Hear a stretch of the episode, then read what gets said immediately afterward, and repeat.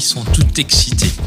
Les premières traces du, du Schlossberg, euh, on va dire no- notées comme des vins racés, des vins nobles qui avaient une personnalité, c'était au XIIe siècle. Euh, Il y a différents types de calcaire en Alsace. Euh, dans le Clos Saint-Tulle ici, c'est calcaire coquillé, mouchel-calque. J'ai la chance de travailler plusieurs euh, terroirs grands crus et c'est certainement celui qui a la géologie la plus complexe. On a des, des sols euh, très sablonneux où on a très peu d'argile. Donc euh, du coup, euh, on n'a pas ce rôle d'éponge euh, comme chez Étienne. Au bout de 70 ans, euh, je pense que là, c'est le terroir qui dit tout. Quoi. Voilà. Et ça, c'est- pour moi, c'est des, moments euh, très, très émouvants.